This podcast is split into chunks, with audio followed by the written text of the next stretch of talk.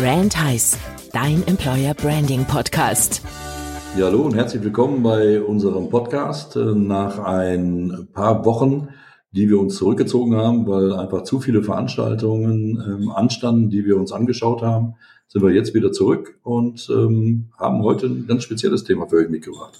Stefan. Hallo Odo, schön, dass wir uns hier mal wieder treffen. Ja, ich bin, äh, wie immer sind wir ja hochaktuell über einen Artikel vom VGSD gestoßen. Das ist der Verband der Gründer und Selbstständigen Deutschlands. Ein Verband also überwiegend für Solopreneure oder für ganz kleine Unternehmen. Und der hat einen Artikel von Welt.de geteilt, in dem es darum geht, dass es da draußen eine Riesengruppe von Fachkräften gibt, auf die Unternehmen aber kaum zurückgreifen. Und das sind äh, Freelancer, freie Mitarbeiter, Solopreneure und so weiter. Und da reden wir über zwei bis vier Millionen. Genaue Zahlen gibt's da nicht, aber eine Krisengruppe an Leuten, die eine Menge Know-how mitbringen und von Unternehmen eigentlich sträflich vernachlässigt werden und überhaupt nicht genutzt werden. Ja, und da gibt's, glaube ich, zwei Ansätze. Ne? Das eine ist, dass es den, den äh, Solo-Selbstständigen und, und Freelancern einfach sehr schwer gemacht wird in Deutschland auch, äh, ihre Selbstständigkeit dann äh, umzusetzen, äh, weil es halt unheimlich viele Papierkram zu bewerkstelligen gibt, Behördengänge zu machen sind ähm, und so weiter, bevor man dann tatsächlich produktiv sein kann. Oder dass man es selber als Selbstständiger dann vernachlässigt, weil man in Projekten ähm, stark eingebunden ist und sich im Nachhang dann irgendwann mal wieder äh, die Frage stellen muss oder so, ähm, wann soll ich denn die ganzen Formulare ausfüllen und wann soll ich denn meine ganzen Meldungen machen oder so, wenn ich denn äh, durchgängig in Projekten bin.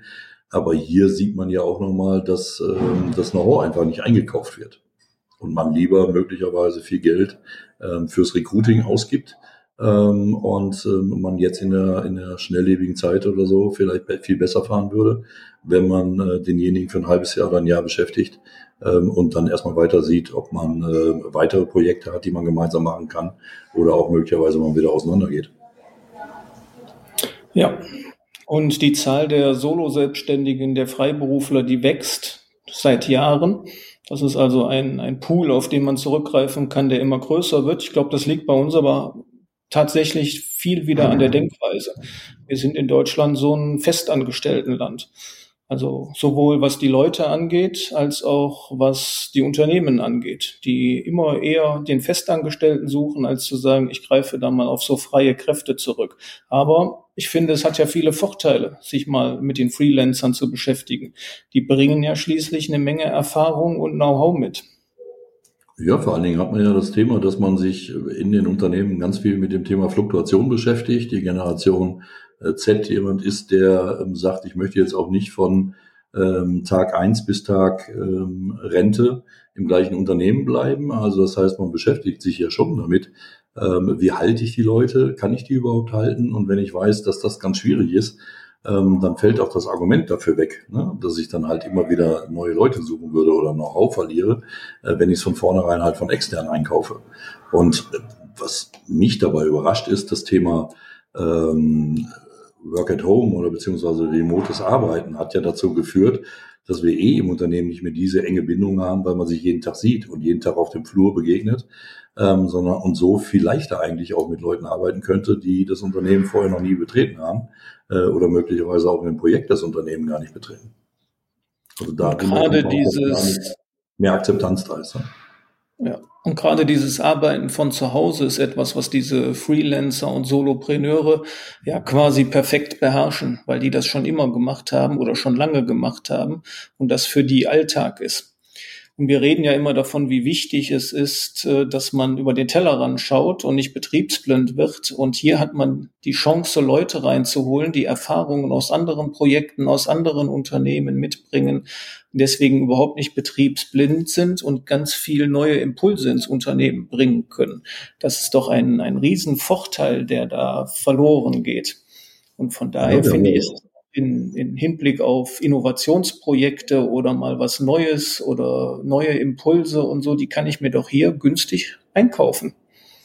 Ja, vor allen Dingen, wir haben ja auch in anderen äh, Sessions auch schon oft darüber gesprochen gehabt, äh, dass Unternehmen jetzt auch Mitarbeitern die Möglichkeit geben, ähm, das Unternehmen zu verlassen, äh, und vernünftig auseinandergeht, damit man sie möglicherweise nach zwei, drei Jahren mit neuen Erfahrungen ähm, wieder zurück im Unternehmen einbinden kann.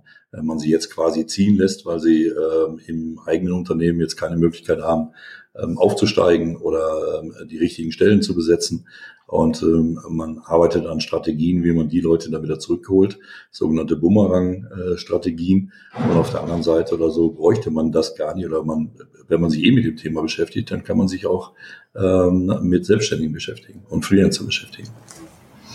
Ja, dann habe ich so einen Bumerang-Effekt, ohne dass ich das Theater habe mit Einstellen oder nicht. Der Vorteil ist auch, diese Kräfte sind es gewohnt, schnell sich zu integrieren in Teams. Das heißt, die sind sehr äh, teamfähig, sehr kooperationsfähig.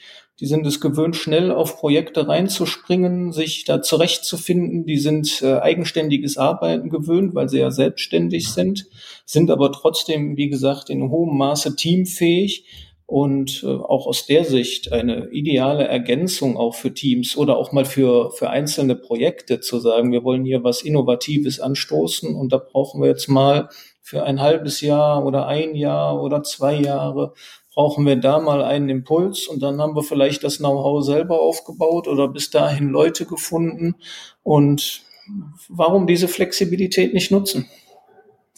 Ja, vor allen Dingen, sage ich mal, sind ja Freelancer auch sehr gut vernetzt. Auch da habe ich ja die Möglichkeit, ähm, entweder wenn in anderen Bereichen nochmal gesucht wird, auf ähm, bestehende Freelancer, die mit mir zusammenarbeiten, zuzugehen und zu sagen, kennst du noch jemand aus dem und dem Bereich? Ähm, oder wenn man dann auseinandergeht, weil Projekte zu Ende sind oder so, vielleicht eine Nachbesetzung äh, da auch wieder viel schneller hinkriegt, ähm, weil dann halt andere gerade frei sind und ohne Projekt sind. Und derjenige, der vielleicht dort für ein halbes Jahr oder ein Jahr dann da war, äh, gerade andere Projekte angegangen ist oder zeitliche Zusagen gemacht hat oder was auch immer. Da Ganz wichtiger Punkt. Ja, ich muss gar nicht mehr selber Leute suchen, sondern ich habe mir gleichzeitig auch noch einen äh, ins Unternehmen geholt, der, wie du sagst, super vernetzt ist und mir weitere Experten empfehlen kann. Das heißt, ich habe da wieder eine, eine Schwelle weniger zu nehmen muss mich nicht irgendwo auf das Risiko einlassen, einen Experten zu finden, der gar nichts drauf hat, sondern ich kann mit jemandem, mit dem ich ein Vertrauensverhältnis aufgebaut habe, auf dem seine Empfehlungen zurückgreifen. Genau. Klasse. Also würde ich sagen, wie steht das so schön in dem Artikel? Es ist eine Win-Win-Situation, wenn man denn gewinnen will. Wir hoffen, dass ihr gewinnen wollt und vielleicht in Zukunft auch mal ein bisschen mehr euch in dieser Zielgruppe umschaut, um eure Fachkräfte zu finden. Ja, klasse. Dann sehen wir uns, hören wir uns in der nächsten Woche wieder. Alles klar. Vielen Dank, Udo. Bis dann. Danke, Stefan. Bis dann.